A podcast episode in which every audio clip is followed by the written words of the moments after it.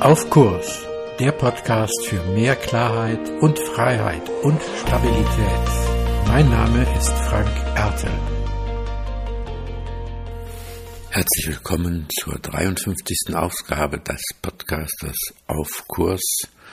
Ich freue mich, dass du da bist und heute ist das Thema, das sicher viele oder fast alle von euch kennen. Schlechte Stimmung in der Bude. Konkret gesagt, schlechte Stimmung am Arbeitsplatz. Ich glaube, das ist etwas, was nicht nur alle kennen, sondern was immer wieder auch vorkommt. Schlechte Stimmung gehört zur Arbeit wie der Atem zum Leben.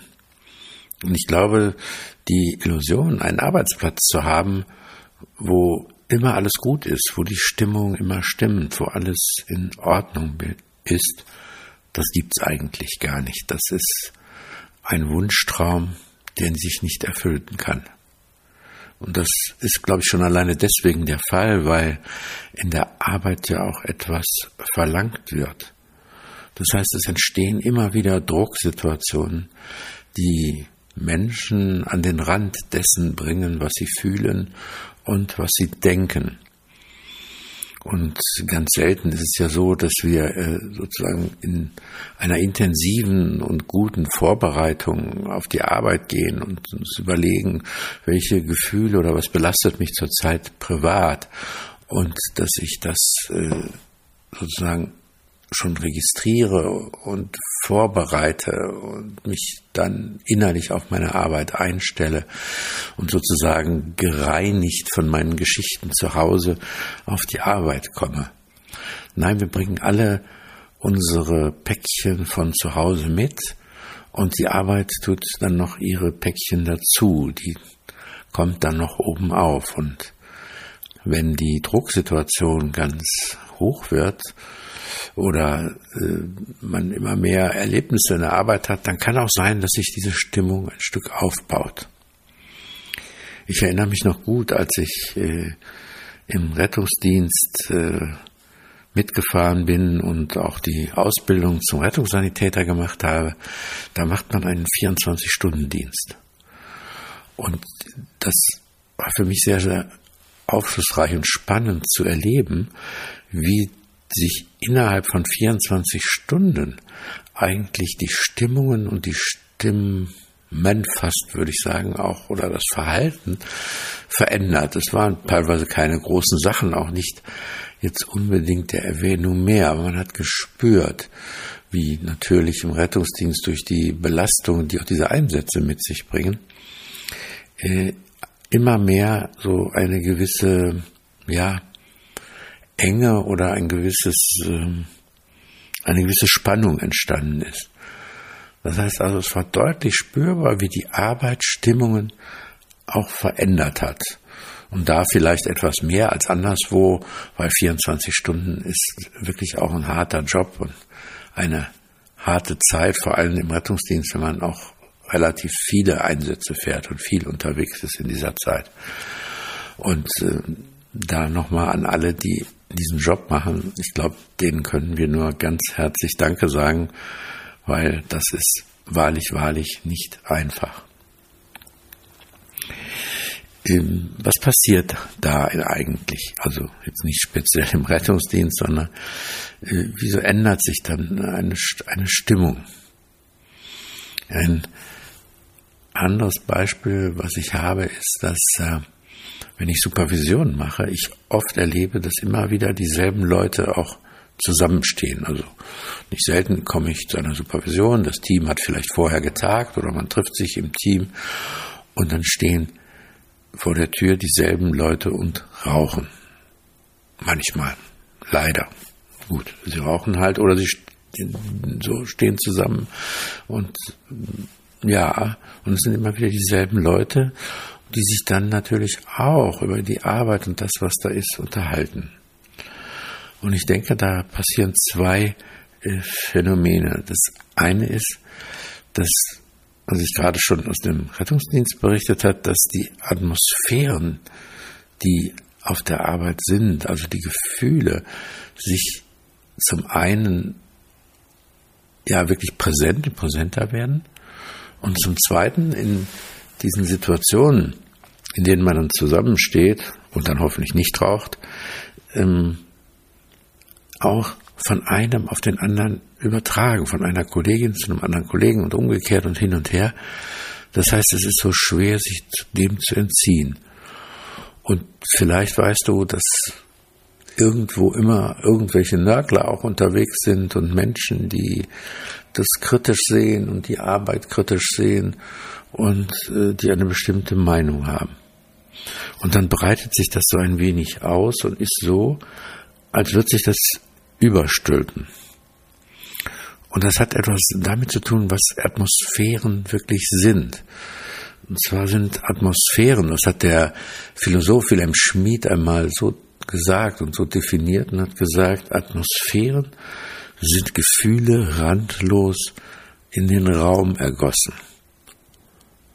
Das kennst du vielleicht auch. Du kommst irgendwo rein und sagst, boah, hier ist aber dicke Luft oder hier ist aber eine schöne Atmosphäre.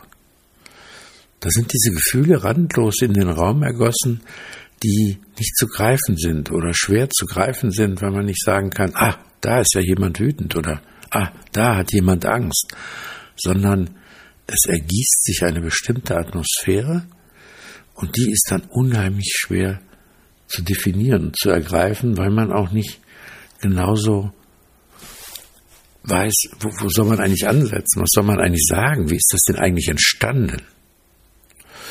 Und diese Atmosphären breiten sich aus und das kennst du vielleicht aus freudigen Situationen auch, dass du selbst dann mit Fete und Party machst. Und leider gibt es dann, und nicht selten auch auf der Arbeit eben auch genau die umgekehrte Situation, dass diese Atmosphäre sich auch in dir ausbreitet und dass du ähm, ja, wenn du dann mit jemandem zusammenstehst, der eben zum Beispiel gerade mal Schwierigkeiten hat oder eine schlechte Meinung über das, was auf der Arbeit läuft oder wie der Chef oder die Chefin das Team führt, ähm, dass diese Atmosphäre sich auch auf dich ausbreitet. Und du merkst vielleicht gar nicht, wie du so beeinflusst wirst, wie du unmerklich wechselst, dass du auch eine kritischere Sicht bekommst und diese Atmosphäre der schlechten Stimmung sich auch auf dich ausbreitet. Ja, was kann, was kannst du, was kannst du da tun? Also äh, eins ist natürlich, wenn das so ein permanentes äh, Phänomen ist äh, mit der schlechten Stimmung, dann sollte man wirklich natürlich auch hingucken, in Teamentwicklung, Supervision oder ähnliches gehen und herausfinden, was ist da eigentlich bei uns nicht in Ordnung. Aber es geht ja vielleicht auch gar nicht ums Team oder es ist keine permanente Situation und du willst einfach auch nur für dich sorgen. Und ich glaube, da ist der erste ganz wichtige Schritt, dass man innehält und sich überlegt, was erlebt der andere da gerade oder was ist seine Perspektive oder ihre Perspektive und was ist eigentlich meine Perspektive, was erlebe ich gerade? Erlebe ich wirklich die Dinge so, wie der oder die andere mir das gerade erzählt oder sagt? Bin ich zum Beispiel wirklich selbst in so einer schlechten Stimmung? Und ist es auch meins oder lasse ich mich da gerade anstecken? Weil Atmosphären übertragen sich in Räume, übertragen sich von Menschen zu Menschen, auch von Tieren zu Menschen. Also Atmosphärengefühle, die behält nicht jeder für sich, sondern die können auch anstecken. Und sich nicht anstecken zu lassen und ab, sich abzugrenzen, ist dann echt auch eine Kunst und das auch zu tun. Und dazu gehört die Wahrnehmung, die Wahrnehmung tatsächlich auch einzuüben. Wie denke ich? Wie denkt der andere? Wie fühle ich? Wie fühlt der andere? Sich diese Zeit zu lassen. Und das gelingt dir wahrscheinlich umso besser, je mehr du selbst auch für dich Sorge trägst indem du selbst dafür sorgst, dass du zum Beispiel vor der Arbeit in einen relativ guten und ausgeglichenen Zustand kommst, so dass du nicht schon gestresst auf der Arbeit ankommst. Und es gelingt dir auch besser, indem du vielleicht dir Orte oder Zeiten auf der Arbeit schaffst, wo du einen Schritt zurückgehst, wo du aus der Atmosphäre aussteigst.